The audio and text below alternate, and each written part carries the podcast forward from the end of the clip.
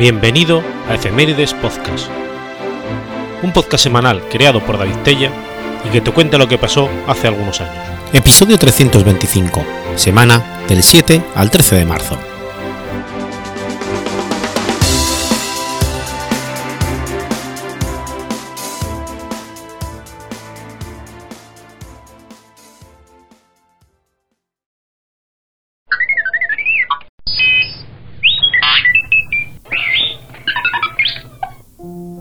7 de marzo del 851. Muere Nominoe. Nominoe fue el primer duque de Bretaña desde el 846 hasta su muerte. Se le considera el padre de la patria bretona. Tras una rebelión general que había afectado a todo el imperio carolingio, tuvo lugar una asamblea general en Ingelheim en mayo de del año 831 fue probablemente en esa asamblea en la que el Nominoe fue nombrado por Luis el Piadoso gobernador de los bretones. Nominoe fue un importante aliado para Luis el Piadoso hasta la muerte de este en el 840. Apoyó a Luis en las numerosas guerras civiles a las que el emperador tuvo que hacer frente durante la década del 830 y protegió el monasterio de Redón, ordenando a los monjes que rezaran para ayudar a Luis en sus luchas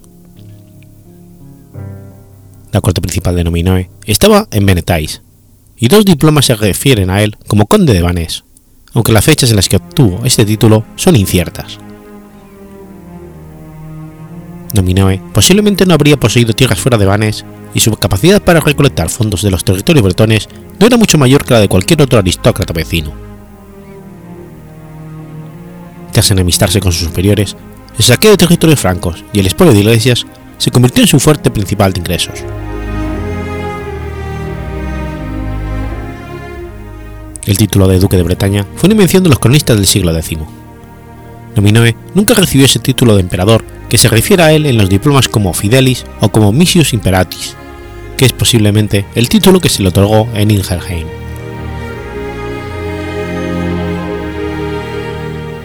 Las relaciones entre Nominoe y Carlos el Calvo, sucesor de Luis, fueron amistosas en un principio. En medio de una revuelta en Neustria, Carlos envió recado desde Le Mans a Nominoe solicitándole que se sometiera a él en la primavera del 841, a lo que Nominoe accedió. Por el lenguaje utilizado en la descripción del encuentro por Nitardo, parece claro que Nominoe era demasiado poderoso para ser obligado a someterse. Nominoe permaneció leal a Carlos durante todo el año siguiente, haciendo donaciones en favor del alma del rey a la abadía de Redón en junio del 842. En cualquier caso, parece ser que soldados tanto bretones como gascones participaron en los juramentos de Estrasburgo. En el año 843, el emperador Lotario I, o quizás su vasallo Lamberto II de Nantes, consiguieron persuadir a Nominoe de que abandonara a Carlos y se uniera al emperador. Nominoe se, convirtió a partir de entonces en un consorte enemigo de Carlos y de su autoridad en Neustria actuando a menudo de acuerdo con Lotario, Lamberto y Pipino II de Aquitania. Tropas bretonas lucharon junto a Lamberto en Neustria y cuando Carlos asediaba Toulouse en junio del 844, nominó y saqueó Maine.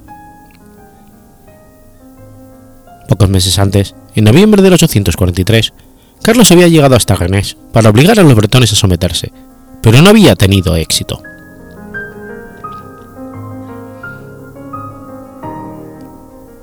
En el sínodo de Yuz, en octubre del 844, presidido por Drogo de Mez, tío de Carlos, los obispos ordenaron a Numinoe, Lambert y Pipinio renovar su lealtad a Carlos o atenerse a consecuencias militares. Lamberto y Pipinio aceptaron, pero Nominoe ignoró la petición de los obispos francos. Sin embargo, muchos bretones habían pactado con Carlos y el rey intentó entrar en Bretaña en su ayuda, pero sin éxito fue derrotado en Bayonne, al norte de Redón, el 22 de noviembre del 845. Es probable que la autoridad de Nominoe se hubiera debilitado tras su enemistad con Carlos a partir del 843, y Lupus de Ferrieres habla de intranquilidad en Bretaña durante esta época.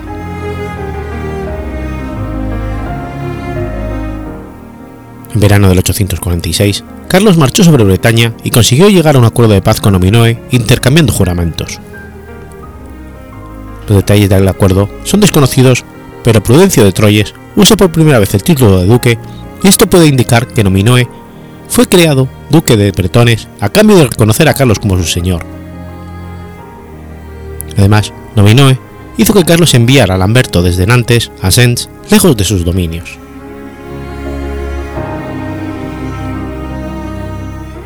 En las Navidades, los bretones de Nominoe estaban asaltando Neustria, en las cercanías de Bayeux.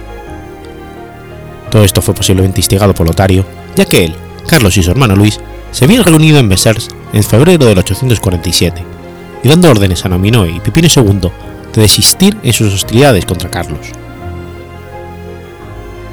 Nominoe, probablemente pagado por Lotario, no desistió realmente, ni tampoco Pipinio. En dos campañas en primavera y otoño del 849, Carlos tuvo que acudir a Aquitania, lo que aprovechó Nominoe para atacar Neustria. Carlos reinstauró a Lambert en Nantes después de que Nominoe invadiera Anjou.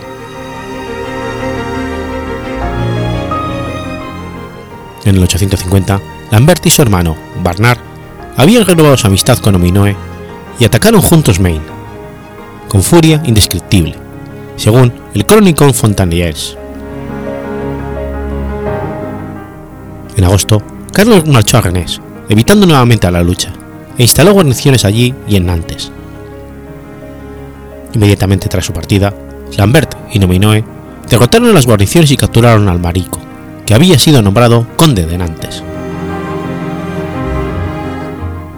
El 7 de marzo del 851, Nominoe moría en Bedom durante un ataque a Nantes y Anjou. Fue enterrado en la abadía de Redon. Dejaba un hijo llamado Erispoe de su esposa Angentelea, que le sucedió. Nominoe fue así el fundador de una tradición política en Bretaña que no existía. Aunque sus documentos no imitan a los carolingios, sus sucesores sí emplearían el mismo lenguaje en los suyos.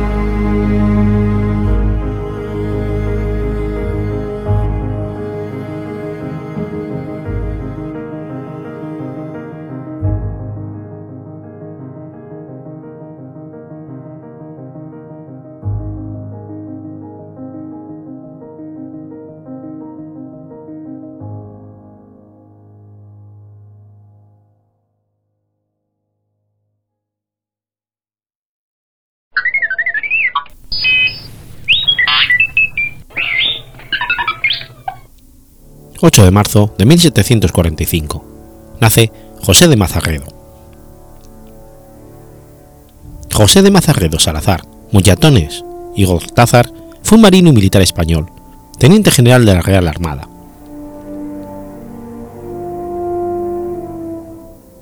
Nació en Bilbao el 8 de marzo de 1745, hijo de Antonio José de Mazarredo Morgar Salazar de Muñatones y Rucábamo y de María Josefa Gortázar y Pérez de Arandia.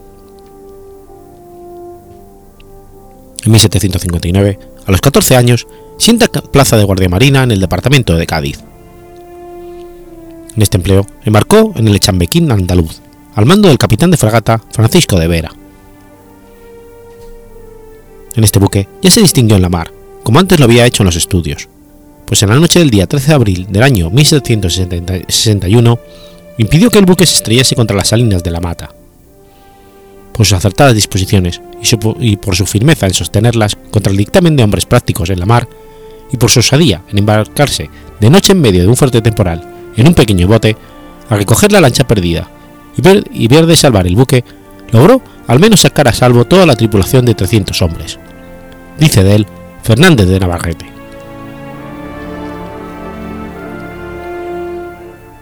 A los 12 años de servicio, por buen concepto que de él tenían sus superiores, fue nombrado ayudante de la mayoría del departamento de Cartagena. En el año 772 pasó a la fragata Venus, con la que fue a Filipinas al mando de Juan de Lángara. Trasladado a Santa Rosalía, participó en una campaña hidrográfica en Trinidad y el Atlántico Sur. Asistió a la expedición contra Argel en 1775 y después se encargó de la Compañía de Guardiamarinas de Cartagena. Fueron obra suya los planes de navegación, fondeo y desembarco de los 20.000 hombres del ejército, a las órdenes del general O'Reilly. Por los servicios distinguidos en esta campaña, el rey confirió a Mazarredo el cargo de alférez de la Compañía de Guardiamarinas de Cádiz, y en sus sucesivos empleos, capitán de fragata y de capitán de navío, la comandancia de la nueva compañía creada en el departamento de Cartagena. En este puesto no solo atendió a la dirección de la Escuela de Guardiamarinas, sino que tomó parte activa en la enseñanza de la náutica y la maniobra, escribiendo algunos trabajos orientados al objeto, como la colección de tablas para los usos más necesarios de la navegación. Nombrado comandante del navío San Juan Bautista, realizó levantamientos hidrográficos en la península ibérica, contribuyendo enormemente a la creación del Atlas Marítimo. En 1779, siendo mayor general de la escuadra del general Gastón, puso en práctica los rudimentos de táctica naval, que había escrito cuando era teniente de navío, así como sus instrucciones de señales. Su éxito como mayor general lo obtuvo principalmente al año siguiente en la escuadra de Don Luis de Córdoba, reforzada con seis navíos franceses, por una atrevida maniobra que todos consideraban temeraria. Se pesó el día 9 de agosto a la altura de las Islas Azores un importante convoy británico de 53 velas, con mercancías y víveres para su ejército en la lucha contra los independentistas norteamericanos. Este cargamento de 80.000 bosquetes y cañones, más de un millón de libras esterlinas en oro y plata, hubieran permitido a los ingleses triplicar el tamaño de su ejército, pasando de una relación de tropas de 1 a 1 entre independentistas e ingleses una proporción de 3 a 1 a favor de Inglaterra, lo que hubiera significado un, hecho decisivo en la guerra. Desde la fragata británicas apresadas, sirvieron después en la Real Armada Española con los nombres de Colón, Santa Balbina y Santa Paula. Con el apresamiento se hicieron casi 3.000 prisioneros.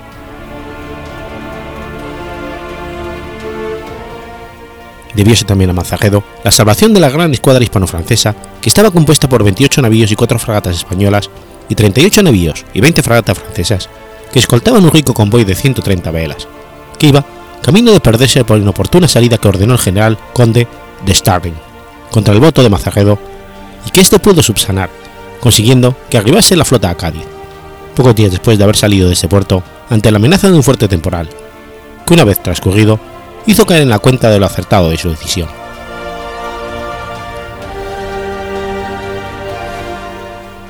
En 1782 tomó parte con la escuadra que bloqueaba Gibraltar en el ataque de las baterías flotantes y en el combate indeciso que aquella reñó frente al cabo de Espartel con la británica del almirante Howe, cuando éste regresaba al Atlántico, después de haber conseguido introducir en Gibraltar el socorro que tanto necesitaba la plaza. Al final de esta campaña, se consiguió la paz de 1783, siendo ascendido por ello a jefe de escuadra. Dio un gran impulso a la enseñanza con ocasión de ejercer las funciones de capitán de las tres compañías de guardiamarinas, las de Ferrol, Cádiz y Cartagena. En 1789 fue ascendido a teniente general y estuvo algún tiempo en Madrid, dedicado a la redacción de las ordenanzas, auxiliando por su inseparable y ayudante el capitán de navío Antonio de Escaña. Interrumpió esta tarea al ser nombrado segundo jefe de una escuadra mandada por el Marqués del Socorro. Embarcó en Cádiz, arbolando su insignia en el navío Conde de Regla, pasando después al navío San Hermenegildo. Con esta escuadra, en una ocasión, salió en persecución de la británica hasta el cabo de Finisterre, quedando después cruzando por aquellas aguas hasta que se firmó la paz con el Reino Unido de la Gran Bretaña. De regreso a Madrid, termina las ordenanzas en el año 1793, siendo recompensado por el rey con una encomienda de la Orden de Santiago.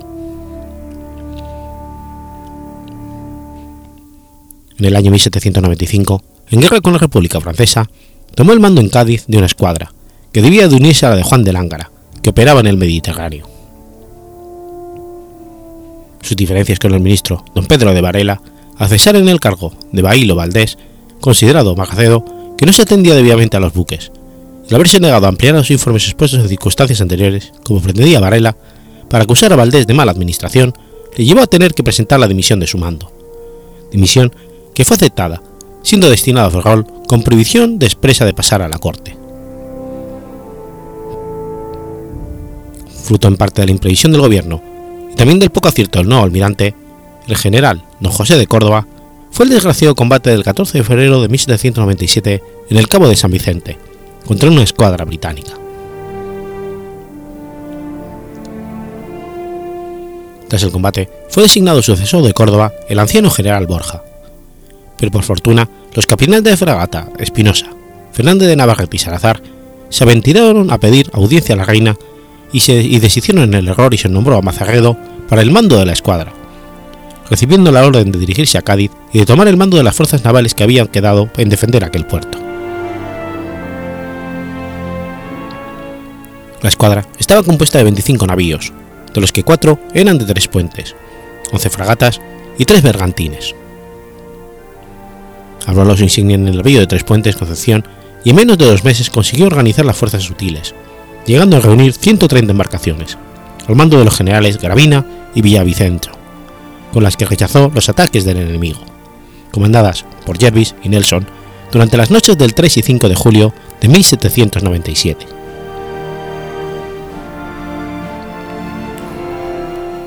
En el año 1798 salió repentinamente de Cádiz con 22 navíos, tres fragatas y la Vestal, francesa, para sorprender a una división británica de nueve navíos que cruzaban frente a Cádiz. Un temporal al sudeste lo impidió y previniendo que el cuerpo principal de la escuadra enemiga, que se encontraba en Lisboa al mando del almirante Jervis, viniese contra sus fuerzas, se mantuvo frente a la desembocadura del Guadiana, hasta que abonazó el tiempo y acertadamente regresó a Cádiz. Con el reloj que había previsto, 24 horas después llegaba la escuadra británica con gran superioridad, con 42 navíos y varias fragatas y buques menores.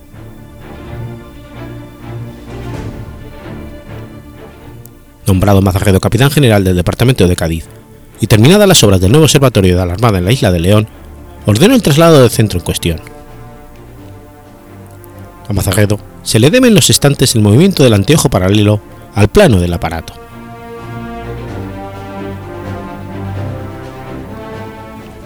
Mazarredo pasó a París con el almirante Etienne Eustache Bruch a concertar las operaciones navales en unión del alto mando francés y presentar diplomáticamente a España.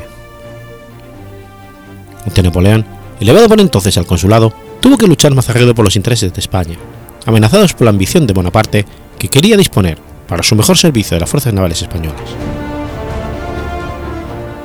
La firme actitud de Mazarredo disgustó a Napoleón, que le retuvo en París una larga temporada y gestionó cesarle en el mando de la escuadra. Entonces ya el gobierno español le envió a Cádiz, pretextando que allí hacía falta sus servicios, nombrándole capitán general de aquel departamento de cuyo cargo tomó posesión el 9 de febrero del año 1801.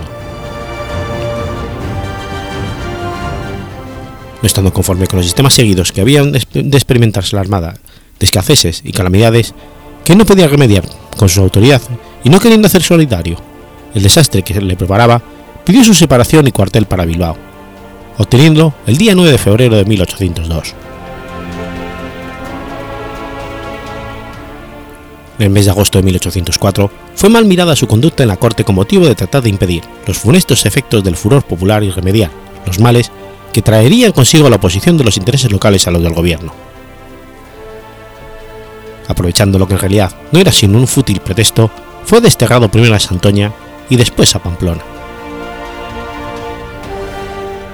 En 1808 entra a colar con el rey José I Bonaparte como director general de la Armada, consiguiendo que los navíos de Ferrol no fuesen llevados a Francia. Regresó a Madrid, donde el 29 de julio de 1812 le acometió un ataque de gota que le originó la muerte.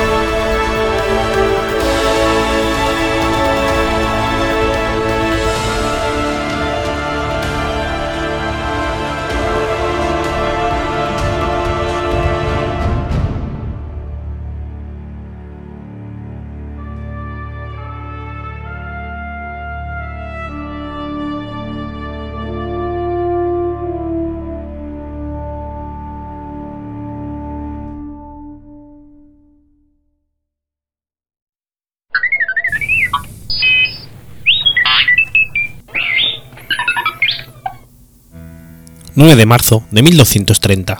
Sucede la batalla de Kolokotinsa. La batalla de Kolokonitsa ocurrió el 9 de marzo de 1230 cerca del pueblo de Kolokonitsa. Como resultado, el segundo imperio búlgaro surgió una vez más como el estado más poderoso de Europa Oriental y el poder del despotado de Epiro desapareció. La batalla es a menudo considerada por los historiadores como la más afortunada y más fructífera en la historia militar búlgara.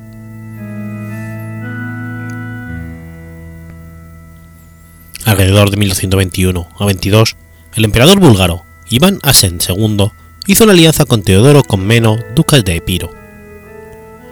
Asegurado por el tratado, Teodoro logró conquistar Tesalónica del Imperio Latino, así como tierras búlgaras en Macedonia, incluyendo Orín.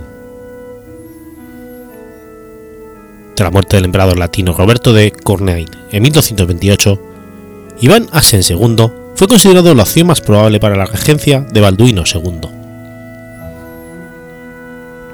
Teodoro pensaba que Bulgaria era el único obstáculo hacia el camino a Constantinopla y en inicio de del marzo de 1230 invadió el país, rompiendo el tratado de paz y sin una declaración de guerra.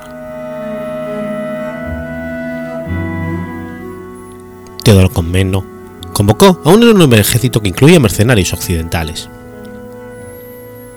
Él estaba tan confiado en su victoria que tomó toda la corte real para sí mismo, incluyendo su esposa e hijos. Su ejército se movía lentamente y saqueó los pueblos en su camino. Cuando el zar búlgaro se enteró de que el estado fue invadido, reunió un pequeño ejército de unos pocos miles de hombres y rápidamente marcharon hacia el sur. Durante cuatro días, los búlgaros cubrieron la distancia en un tiempo tres veces más rápido que el ejército de Teodoro durante una semana.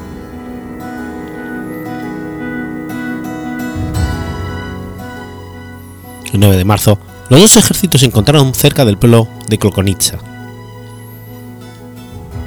Se cree que Iván Asen II ordenó que el tratado roto de ayuda mutua fuera pegado en una lanza para ser utilizado como una bandera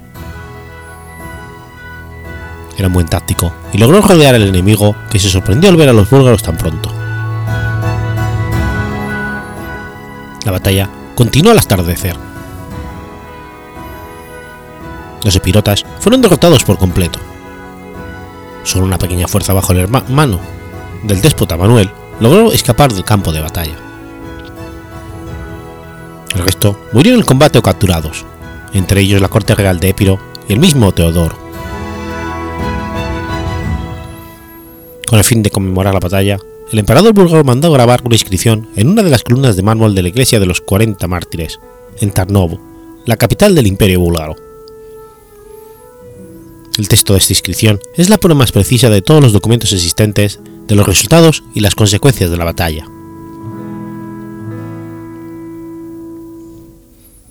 En el año 6738, tercera edición, Juan Asen, por la gracia de Dios Cristo, verdadero zar y soberano de los búlgaros, hijo del antiguo zar Asen, erigió, desde sus cimientos y decoró con arte, esta santa iglesia en el nombre de los santos 40 mártires, de los que recibí ayuda en el año duodécimo de mi reinado, cuando este templo estaba siendo decorado.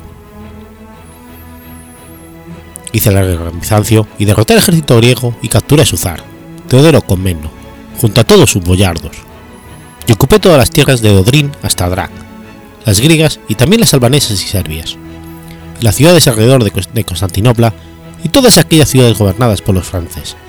Pero también ellos fueron subyugados por mi imperio, porque no tuvieron otro zar, pero por mí, y gracias a mí ellos pasan sus días porque Dios lo mandó, porque sin él ni un hecho ni una palabra se produce. Gloria a él para siempre. Amén.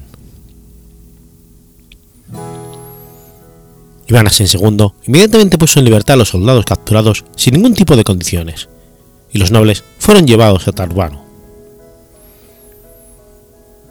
Su fama por ser un gobernante justo y misericordioso iba adelante de su marcha por las tierras de Teodoro Comneno, que fueron recuperadas por Bulgaria sin resistencia.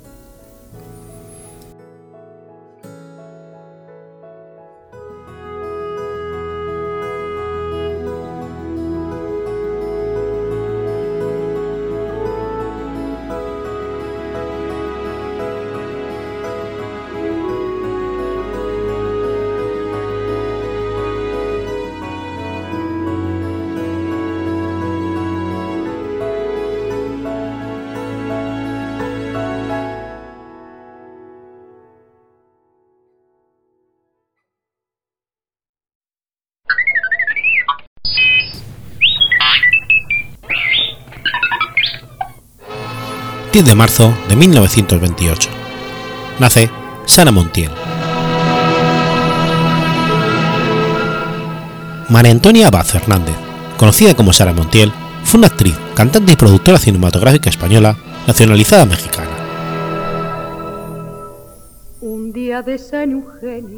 María Antonia Alejandra Vicenta, Elpidía Isidora nació en Campo de Criptana, Ciudad Real. Criada en el seno de una familia manchega humilde que subsistía por medio de la agricultura, sus padres fueron Isidoro Abad y la segunda esposa de este, María Vicenta Fernández Palacios, que era peluquera a domicilio. Tras la guerra civil, la familia se estableció en Orihuela, en busca de un clima más benigno, dado que el padre padecía asma. Él trabajó en Orihuela como distribuidor de vinos. Allí falleció muy joven un hermano de Sara, está enterrado en el cementerio local. Y ella tuvo además dos hermanas mayores, nacidas del primer matrimonio de su padre.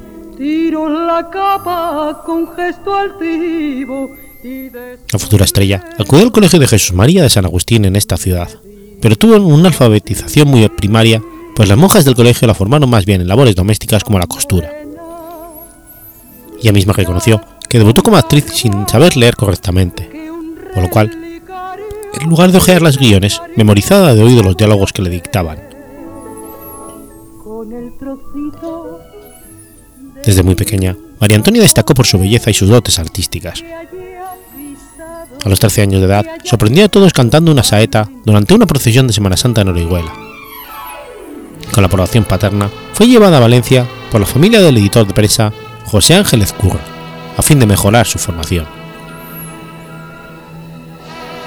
En 1942 representó a la provincia de Alicante en un concurso de jóvenes talentos en el Parque del Retiro de Madrid, presentado por el popular locutor Móvil Legrand.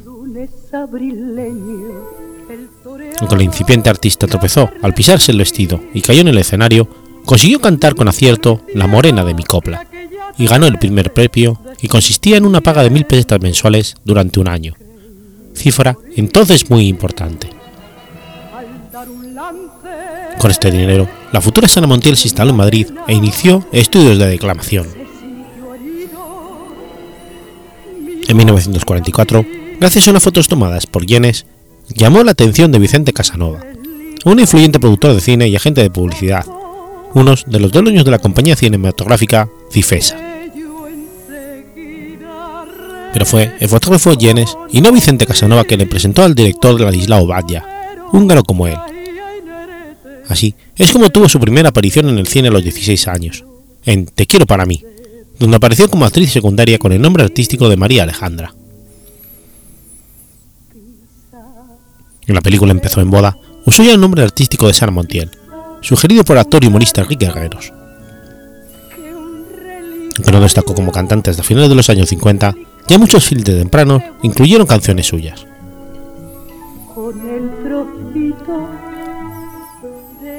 Tras participar en pequeños papeles en films como Bambú y la versión de 1947 de Don Quijote de la Mancha, su primer papel de importancia fue como rival de Aurora Bautista, en el exitoso melodrama histórico Locura de Amor, basado en la vida de la reina Juana la Loca y dirigido por Juan Orduña. En esta película, el papel de Felipe el Hermoso lo haría Fernando Rey, quien al igual que Sara disfrutaría años después de una carrera internacional. Este trabajo de la joven actriz sumó otros roles todavía secundarios en las mías es mucha, Pequeñeces y El Capitán Veneno, comedia de Luis Marquina protagonizada por Fernando Fernán Gómez. Su belleza y talento permitiría a Sara Montiel lograr grandes éxitos años después. Pero el cine español de entonces le quedaba pequeño, pues la encasillaban en papeles de cara bonita, y siguiendo los consejos del dramaturgo Miguel Miura, encauzó su ambición hacia México y Estados Unidos.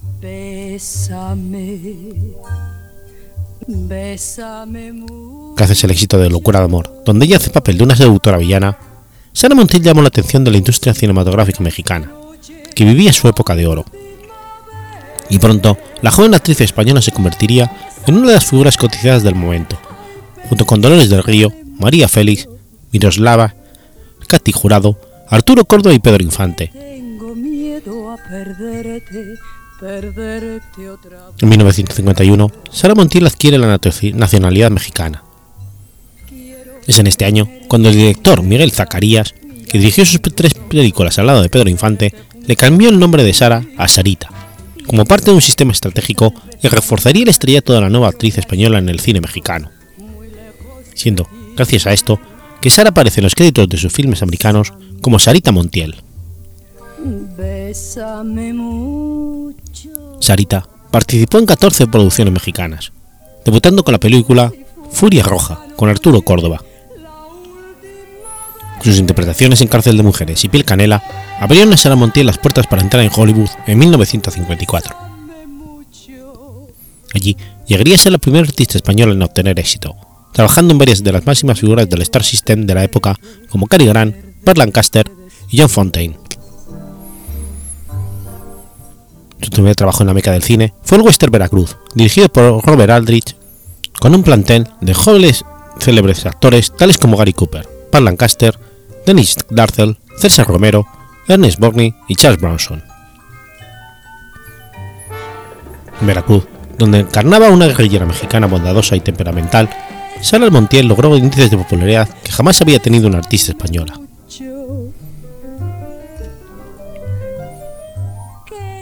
Según varias fuentes, la actriz recibió la oferta de un contrato estándar de 7 años por parte de Harry Coe, magnate del gran estudio estadounidense Columbia Pictures, pero lo rechazó pues temía que un acuerdo de exclusividad le encasillase en papeles de hispano. Por ello, sus siguientes trabajos fueron como actriz independiente para distintas productoras, de tal manera que llegado el momento tendría libertad para regresar a España sin seguir atado a un contrato. Inquieta, muy observador y con afán de aprender, Sara se familiarizó con el proceso técnico de los rodajes. Aprendió nociones de fotografía e iluminación, incluso cómo montar los rollos de celuloide de las películas. Su segundo trabajo en Estados Unidos fue la película musical Serenade, basada en el relato de James Cain y protagonizada por el tenor y actor Mario Lanza. Él contó que eligió a Sara como, como a raíz de que su hija, Colin, la vio en una revista mexicana y opinó, es la mujer más guapa que he visto en mi vida. El reparto de Serenade incluyó dos estrellas ya legendarias, John Fontaine y Vincent Price. El rodaje comenzó con una mala relación entre las dos actrices principales, lo que en cierta manera reflejaba la tensión de sus personajes. En una memorable escena, Sara da unos pases de toreo y amenaza a Joan apuntándola con un estoque. Por suerte, la actriz española se ganó la amistad de la diva americana con un halago. Durante la toma de unos primeros planos donde John Fontaine no aparecía, Sara le rogó que permaneciese ante ella, a fin de sentir mejor las emociones de la escena. Se hicieron amigas y Fontaine le ayudaría a conseguir su siguiente papel. Durante esta producción, Sara Montiel conoció a quien sería su primer esposo, Anthony Mann, el director de la cinta. Y en los descansos trató con Elizabeth Taylor y James Dean, que rodaban gigante en un plato cercano.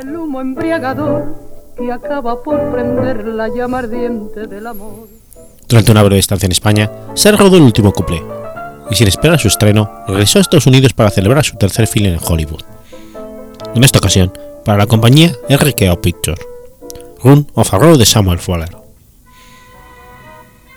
Este film fue producido por el marido de John Fontaine, que intercedió para que Sarah obtuviese el único papel femenino relevante.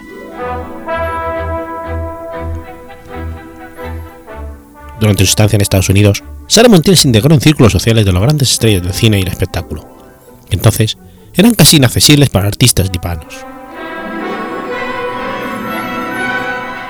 En Nueva York, Sarah Montiel llegó a conocer a Marilyn Monroe y a su esposo, el escritor Arthur Miller, así como los músicos Leonard Bernstein y Stephen Sondheim, que entonces componían el musical West Side Story. Aunque Sarah Montiel tenía proyectos para realizar otras películas en Estados Unidos, ella decidió tomarse unas vacaciones regresando a España, tras una ausencia de más de 5 años iba a ser un regreso solo temporal, pero súbitamente la actriz alcanzó tal éxito en su país como en el último couple que una vez rodado, Yuma optó por establecerse en España y no volver a trabajar en Hollywood. El último couple logró distribución internacional, igual que su álbum de canciones, y marcó un hito en el cine español por su recaudación, por lo que Sara Montiel firmó un contrato multimillonario para realizar películas de producciones europeas y la convirtieron en la estrella de habla española mejor pagada de la década. Se dijo que con la violetera empezó a cobrar un millón de dólares por cada película y el correspondiente disco, cifra que de ser cierta igualaría el sueldo que firmó Elizabeth Taylor años después por Cleopatra. Disfrutando de condiciones también ventajosas, Sara decidió no regresar a Hollywood, donde temía que su origen hispano la seguiría condicionando laboralmente. La Violetera, ya con más presupuesto y rodada parcialmente en París, fue otra producción de éxito. En La Violetera, y en su siguiente película, Carmen la de Ronda, la artista volvió a cantar con su voz grave y estilo particular, lo que redoblaba el atractivo de su indudable fotogenia y exuberante figura. Las canciones de estos films se publicaron en álbumes que alcanzaron enorme difusión. Se distribuyeron incluso en Grecia y Brasil, alcanzando tales ventas que superaron las que en esos momentos tenía Frank Sinatra y Elvis Presley. A estos films le sucedieron otros 12 en los siguientes 15 años, todos dentro del género de cine musical y enteramente concebidos para el lucimiento de su protagonista. La protección comercial de estas películas era tan grande que se prolongaban tantos meses, que el estreno de alguna se aplazó para que no compitiese con la anterior. En esta época las películas de Sara causaban tal sensación que se estrenaban en lugares tan lejanos como el Cairo o Bombay. En París eclipsaron a títulos tan célebres como Trapecio y obligaron a aplazar los estrenos del Puente sobre el río White y una parisina de Brigitte Bardot.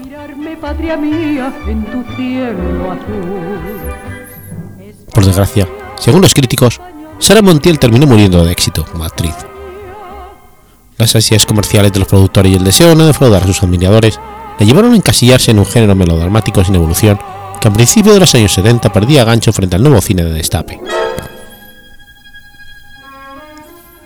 Con la llegada de la transición política en España y el predominio de las películas eróticas y cómicas de destape, Sara Montiel decidió dejar el mundo del cine con apenas 46 años de edad, pero se volcó en su faceta musical, mayormente con recitales en teatros y presentando programas de variedades en televisión.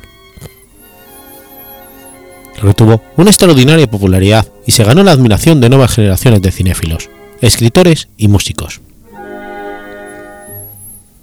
El escritor Tessie la apodó Saritísima y dijo de ella, entre otras cosas, ella es nuestra Mae West, representa la inspiración máxima del erotismo tranquilizador, donde la agresividad de la hembra manchega viene suavizada por sus extravagantes externas, vestuario, fraseología, simpatía y canciones.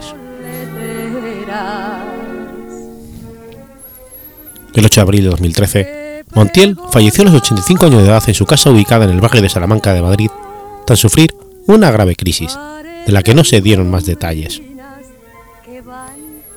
La actriz habría sufrido una muerte súbita, y todo apunta que se debió a causas naturales por un fallo cardíaco.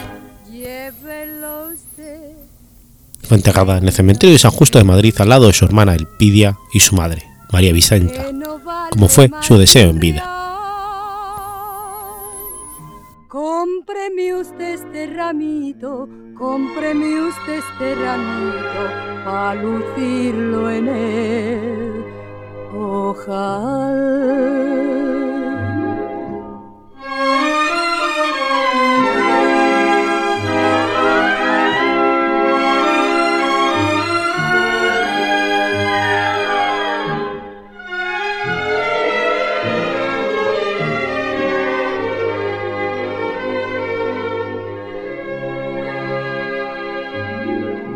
Son sus ojos alegres, su faz risueña. Lo que se dice un tipo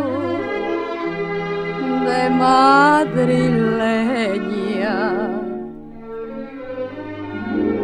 Neta y castiza que si entorna los ojos te cauteriza, te cauteriza. Llévelo usted, señorito, que no vale más que un real cómpreme usted este ramito, cómpreme usted este ramito, para lucirlo en el ojal.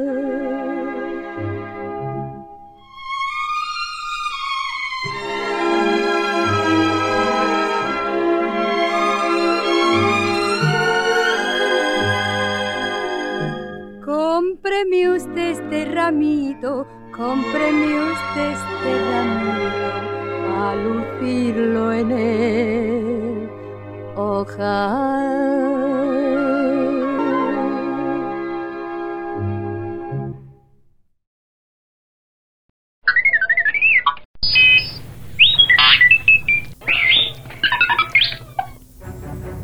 ...11 de marzo de 1275... ...muere Bohemundo VI. Bohemundo VI de Antioquía fue el príncipe de Antioquía desde 1252 hasta 1268 y conde de Trípoli desde el 52 hasta 1275. Era hijo de Bohemundo V de Antioquía y Lucía Segni.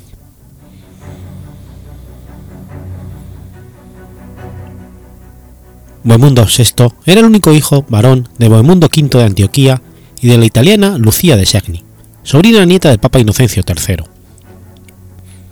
Cuando Bohemundo V murió en enero de 1252, Bohemundo VI sucedió a su padre con 15 años de edad, bajo la regencia de su madre. Sin embargo, Lucía, de débil carácter y que nunca abandonaba Trípoli, entregó el gobierno del Principado a sus familiares romanos. Esto la hizo impopular, por lo que el joven Bohemundo VI, con la aprobación del rey Luis IX de Francia, que estaba en Tierra Santa en una cruzada en ese momento, obtuvo permiso del Papa Inocencio IV para heredar el Principado unos meses antes de mayoría de edad. Bohemundo viajó entonces a Acre, donde fue nombrado caballero por el rey Luis, y tomó el poder en Antioquía. Apartó a su madre del poder, pero le entregó una sustanciosa pensión. Gracias a los esfuerzos del mismo Luis, Antioquía y el reino armenio de Cilicia negociaron una tregua. Por sugerencia de Luis, en 1254 Bohemundo, ya con 17 años de edad, se casó con Sibila, hija de Aitón I de Armenia, lo que puso fin a la lucha por el poder entre los dos estados que había iniciado Bohemundo IV su abuelo. Convertido en cierto modo en vasallo de su suegro, Bohemundo logró a cambio la promesa armenia de auxilio al principado en caso necesario. Bohemundo fue también señor de la familia genovesa Embriaco. Esto lo involucró en una disputa entre los genoveses y los venecianos. La guerra de San Sabas, que comenzó en 1256, atrajo a muchos de los nobles en Tierra Santa, desperdició valiosos recursos y costó decenas de miles de vidas. El complejo conflicto envolvió a toda la sociedad de Tierra Santa y enfrentó a los distintos señores feudales de la región.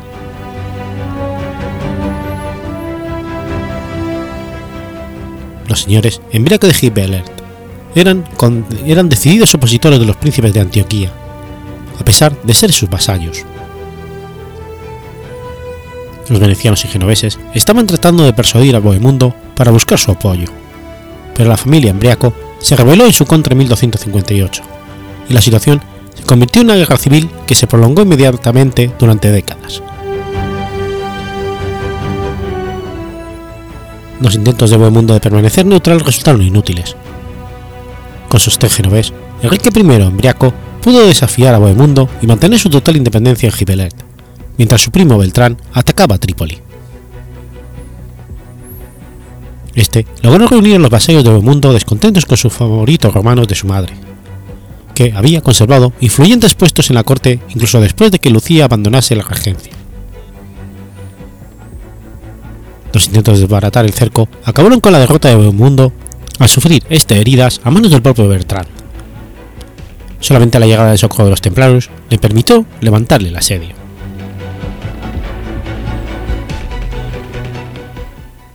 Bohemundo fue capaz de conseguir algo de paz haciendo que el líder de la revuelta, Beltrán Embriaco, fuera asesinado por unos siervos, pero el rencor continuó. El hijo de Beltrán, Bartolomé Embriaco, se convirtió en alcalde de una comuna creada por la familia Embriaco con el apoyo de los nobles y comerciantes de Trípoli, enemistados con la viuda de Bohemundo. Los coligados derrocaron a la dinastía de Bohemundo y más tarde se negaron a someterse a su hija Lucía, que reclamaba sus derechos dinásticos sobre el condado. El hermano de Bartolomé, Guillermo, junto con su primo el señor de Gibelet, fueron finalmente asesinados por el hijo de Bohemundo, Bohemundo VII. Tras solicitar la ayuda de Culagún, Bartolomé tuvo que completar la tardía reconciliación de la comuna con Lucía ante el asedio de los mamelucos en 1279, que acabó con la toma de la ciudad el 26 de abril.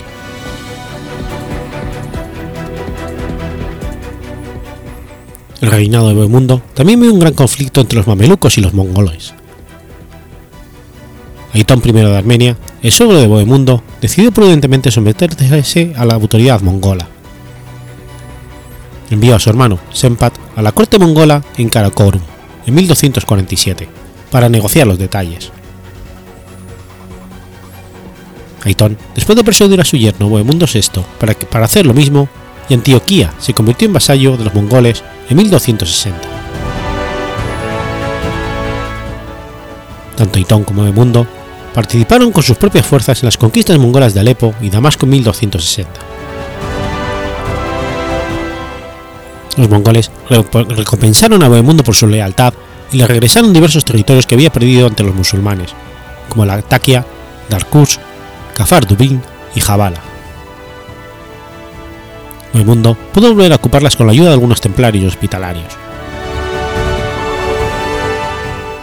A cambio de las tierras, Bohemundo tenía que instalar al patriarca griego Eutimio de Antioquía en el lugar del patriarca latino, ya que los mongoles estaban tratando de fortalecer sus vínculos con el imperio nicea.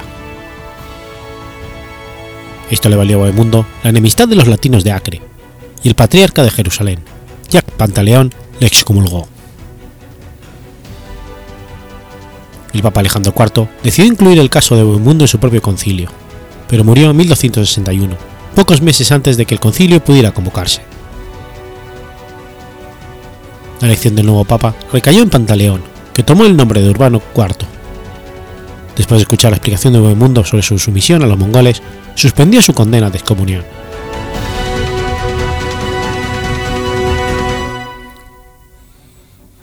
Tras tomar Damasco, el ejército mongol tuvo que abandonar su ofensiva hacia el oeste debido a problemas internos en el imperio mongol. El grueso del ejército se retiró de Siria y dejó una pequeña fuerza bajo Kitbuka para ocupar el territorio. Esto proporcionó una oportunidad para que los mamelucos egipcios atacasen las debilitadas fuerzas mongolas de Levante.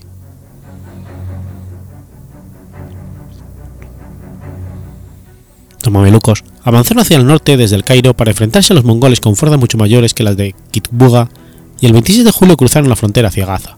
Por el camino, negociaron un, un, inusual pacto de neutralidad con los francos de Acre que permitió a los egipcios pasar por el territorio franco sin ser molestados. Los señores francos no ofrecieron tropas finalmente a los mamelucos, como habían contemplado inicialmente, pero sí les abastecieron en su avance por Palestina. Por su parte, Kitbuga no pudo marchar rápidamente hacia el sur como tenía previsto porque una revuelta musulmana en Damasco le obligó a enviar tropas para sofocarla. Los mamelucos fueron por lo tanto capaces de derrotar a los mongoles en la histórica batalla de Ain Yalut a principios de septiembre de, septiembre de 1260, a pesar de que la bizarría de los mongoles, vencidos finalmente por su inferioridad numérica. La importante victoria militar convirtió al sultanato en la principal potencia regional durante dos siglos siguientes. Con el ejército mongol eliminado, los mamelucos entonces procedieron a conquistar Siria, que previamente los mongoles habían arrasado. Los mamelucos, bajo su caudillo, Baibars, también comenzaron a amenazar a Antioquía y Armenia, deseando castigar la alianza de estas con los mongoles. En el otoño de 1261 y en verano del año siguiente, Baibars envió fuerzas que realizaron algaras en territorio antioqueño. Saquearon el puerto de San Simeón y avanzaron hasta la mismísima Antioquía, que solo se salvó gracias a la llegada de auxilio armenio y mongol al mando de Aitón.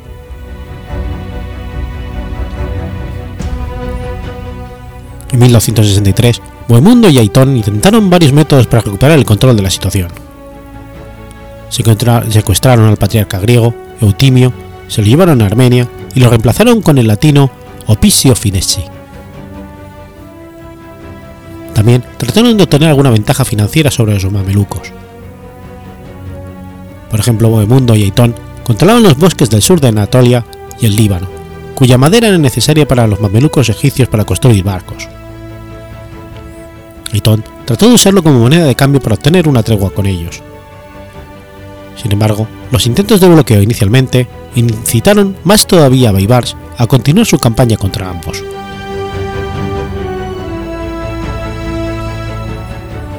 En 1264, Bohemundo también solicitó la ayuda de los mongoles. Viajó a la corte de Jaulagu tratando de obtener el mayor apoyo posible de los gobernantes mongoles contra el avance mameluco, y asistió al último Kuriltai de aquel, celebrado cerca de Tabriz en julio. Sin embargo, Hulagu no estaba contento con Bohemundo por su sustitución de patriarca griego con uno latino, ya que la alianza bizantina era importante para él contra los turcos en Anatolia. A pesar del aprecio de Hulagu por Eutimio, que escoltó en persona a la bastarda del emperador bizantino Miguel VIII Paleólogo, María Asuarén, Bohemundo logró reconciliarse con él y evitar que el patriarca griego regresase a Antioquía. La muerte de Hulagu el 8 de febrero de 1265, sin embargo, debilitó a los mongoles y las luchas sucesorias les impidieron intervenir en el norte de Siria y permitieron a Beibars retomar sus campañas contra los estados cristianos sin temor. El asedio de Baibars a Bohemundo VI en Trípoli fue levantado en mayo de 1271 cuando Eduardo I llegó a Levante, comenzando la novena cruzada. Bohemundo pidió una tregua a fin de no perder también Trípoli. En abril, Baibars había capturado estratégicas fortalezas, como el crack de los caballeros, y controlaban el acceso a la ciudad. Baibars se burló de su falta de coraje y le pidió pagar todos los gastos de la campaña mameluca. Bohemundo tuvo bastante orgullo de rechazar la oferta, pero en mayo Baibars le ofreció de todos modos una tregua de 10 años, que Bohemundo aceptó. Para entonces, los mamelucos habían capturado cada castillo interior de los francos, pero los mamelucos habían oído hablar de una nueva cruzada, esta vez de un príncipe que después sería Eduardo I de Inglaterra. Eduardo había desembarcado en Acre el 9 de mayo de 1271, donde pronto se le unió Bohemundo y su primo el rey Hugo de Chipre y Jerusalén. Eduardo, sin embargo, contaba con escasas tropas y no logró el apoyo efectivo de los señores de Levante o de las potencias navales veneciana y genovesa, interesadas en el comercio con los mamelucos. Con exugo apoyo mongol e insuficientes fuerzas propias, Eduardo se dio cuenta que lo más que podía conseguir era una tregua que diese un respiro a los escasos territorios cristianos de la región, propuesta que en primavera de 1272 recibió el beneplácito mameluco. Se firmó una paz el 22 de mayo en Cesarea con la mediación de Carlos d'Anjou. Tras sufrir un intento de asesinato que casi le costó la vida, Eduardo regresó a Inglaterra en septiembre.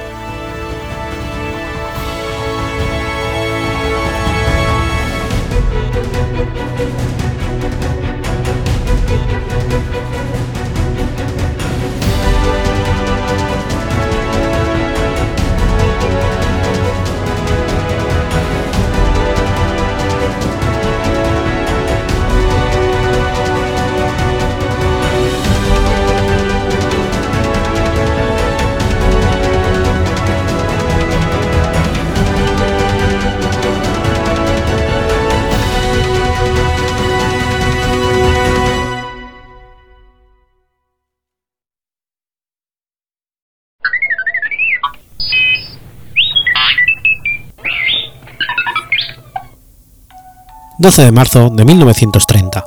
Comienza la Marcha de la Sal. La Marcha de la Sal fue una manifestación dirigida por Mahatma Gandhi y llevada a cabo entre el 12 de marzo y el 6 de abril de 1930. Esta marcha se convirtió en uno de los más importantes acontecimientos que condujeron a la independencia de la India del Imperio Británico. En los años precedentes, Gandhi había multiplicado las manifestaciones no violentas y las huelgas de hambre para obtener en el GRAD británico un estatuto de autonomía análogo al concebido de las colonias de población mayoritariamente europea como Canadá y Australia. Al no lograr concesiones de los ingleses, ciertos miembros de su partido, el Partido del Congreso Nacional Indio, se impacientaron y propusieron una guerra abierta, con una serie de sublevaciones armadas para expulsar a los ingleses del territorio indio. Gandhi insistió en su camino de la no violencia y habilitó al virrey de la India que su próxima campaña de desobediencia civil sería el ejercicio del derecho natural de los hindúes a producir sal. Así pues, dejó, dejó su ashram de los alrededores de Ahmedabad al norte del país, acompañado de decenas de discípulos y de un séquito de periodistas. Después de un recorrido a pie de 300 kilómetros, llegó el 5 de abril de 1930 a la costa del Océano Índico. Avanzó dentro del agua y recogió de sus manos un poco de sal. Por este gesto irrisorio y altamente simbólico, Gandhi alentó a sus compatriotas a violar el monopolio impuesto por el gobierno británico sobre la producción y distribución de sal. Como una forma más de dominio, los ingleses, al ocupar el territorio hindú, se apropiaron de la producción de sal que hasta ese momento era un acto libre del pueblo. Cualquier persona que lo necesitara producía sal tomando agua del mar y dejándolo evaporar en un cuenco. Los británicos establecieron un impuesto sobre la sal consumida. La sal era un producto de vital importancia y elevadísima demanda para conservar la carne y otros alimentos, debido a la escasez de mecanismos de refrigeración con que contaban los pobladores hindús. Los británicos impusieron severas penas para quienes produjesen sal de forma autónoma. Esta imposición de los británicos era análoga a la gabela, que bajo el antiguo régimen grababa la sal en Francia. Las autoridades coloniales británicas ignoraron la invitación de Gandhi para boicotear el monopolio británico sobre la sal. Varios compañeros políticos de Gandhi no encontraron razón con esta invitación, pero Gandhi consideraba necesario que la protesta a favor de la independencia se dirigiera primeramente contra un hecho o situación que perjudicase directamente a toda la población de la India, ya fueran hindúes o musulmanes, y de cualquier casta, ya que las características económicas de la sal hacían que un boicot contra la sal fuera más popular que una protesta contra leyes abstractas de autodeterminación política. El hecho de que la población más pobre de la India sufriera las consecuencias del impuesto británico le daba un carácter más legítimo y masivo a la protesta. En la playa, la multitud nutrida de varios miles de simpatizantes invitó al Mahatma y recogió agua salada en recipientes. Su ejemplo fue seguido por todo el país de Kirachi a Bombay, los indios evaporaron el agua y recogieron la sal a plena luz del día, desafiando a los británicos. Estos últimos llenaron sus cárceles con 60.000 ladrones de sal indios. Los independentistas indios, fieles a las recomendaciones de Gandhi, no se resistieron a los arrestos violentos de la policía colonial. El mismo Mahatma fue detenido y pasó nueve meses en prisión. Finalmente, el virrey reconoció su impotencia para imponer la ley británica a menos que se utilizara ampliamente una represión violenta, con el riesgo de que esta reacción quitara a los británicos todo crédito ante los indios, incluidas las élites. Cediendo a las peticiones de Gandhi, el virrey liberó a todos los prisioneros y, presionado por las circunstancias, reconoció a los indios el derecho a recolectar ellos mismos la sal. Situado en aquel entonces en la posición parlamentaria, el político británico Winston Churchill rechazó frontalmente toda propuesta de independizar la India, y al conocer la protesta de la sal, Churchill ironizó sobre Gandhi llamándolo el, el fakir sedicioso que sube medio desnudos la escalera del palacio del virrey. El Mahatma fue recibido triunfalmente en Londres por los liberales británicos que aceptaron una próxima independencia de la India, aunque los políticos británicos carecían de planes efectivos a corto plazo y dudaban sobre una plena independencia o la autonomía dentro de la Commonwealth, de modo análogo a Canadá y Australia. La discusión sobre la independencia india fue aplazada por la Segunda Guerra Mundial y las disensiones entre hindúes y musulmanes. El 15 de agosto del 47, el Imperio de las Indias se convirtió por fin en independiente, para el precio de una salvaje guerra religiosa y de la separación de India y Pakistán. En el contexto de este conflicto, Gandhi perdió la vida el 30 de enero del 48, víctima de Naturam Gose, un fanático derechista hindú. La Marcha de la Sal supuso para los indios el equivalente al motín del té de Boston que condujo a los, a los, Estados Unidos a la independencia según un artículo de la revista Time de 1930. Aunque no significó que el Reino Unido aceptase una mayor autonomía política para la India, sí dejó claramente expuesto que el gobierno colonial británico dependía del consentimiento de la opinión pública de la India, lo que forzó a los británicos a evitar una confrontación violenta con Gandhi y sus seguidores.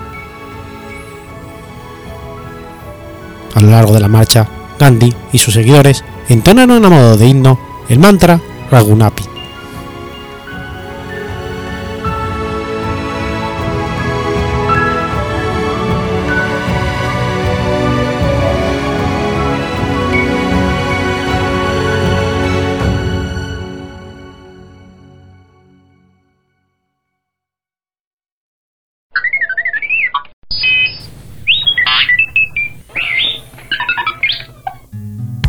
13 de marzo del 596. Muere Leandro de Sevilla. Leandro de Sevilla fue un obispo católico y santo nacido en una notable familia hispano-romana. Su padre era hispano-romano y su madre supuestamente visigoda. Incluso se ha dicho que fuera, hijo, que fuera hija de Teodorico, rey de los ostrogodos, pero esto debe ser falso, puesto que los matrimonios mixtos estaban prohibidos. Fue hermano de San Isidoro. Su padre se llamaba Severiano y se le adjudica el título de dux, y su madre era Teodora o Turtufa.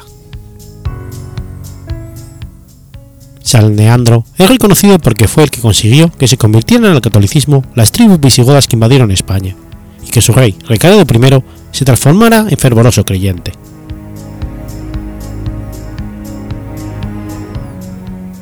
Fue arzobispo de Sevilla desde el año 578 hasta el año 600, en el que fue sustituido por su hermano menor, San Isidoro de Sevilla. Está considerado como uno de los grandes impulsores del catolicismo en la España visigoda de su tiempo.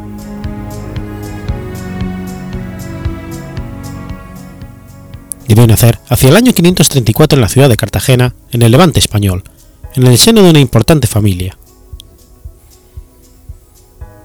Con la invasión bizantina de su tierra levantina en el año 554, la familia se marchó a Sevilla, ciudad donde Leandro completó su formación, quizás motivada por la conversión de su madre a la religión católica.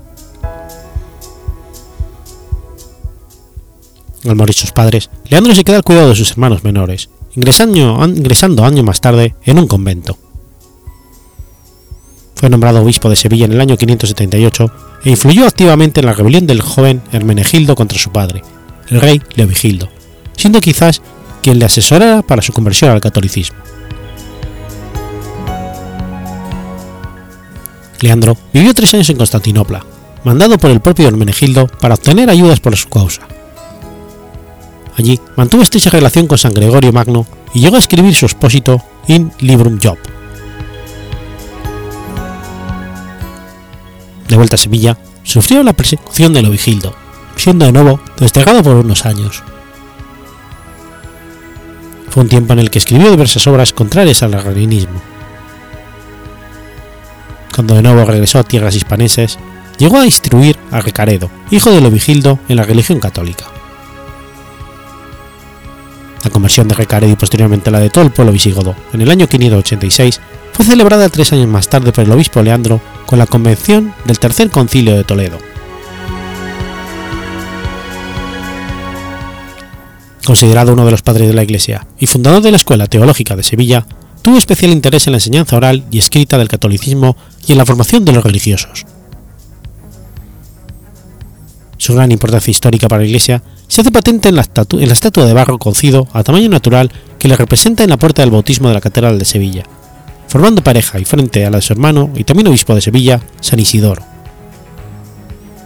Aparece también junto a San Isidoro en el escudo de Sevilla.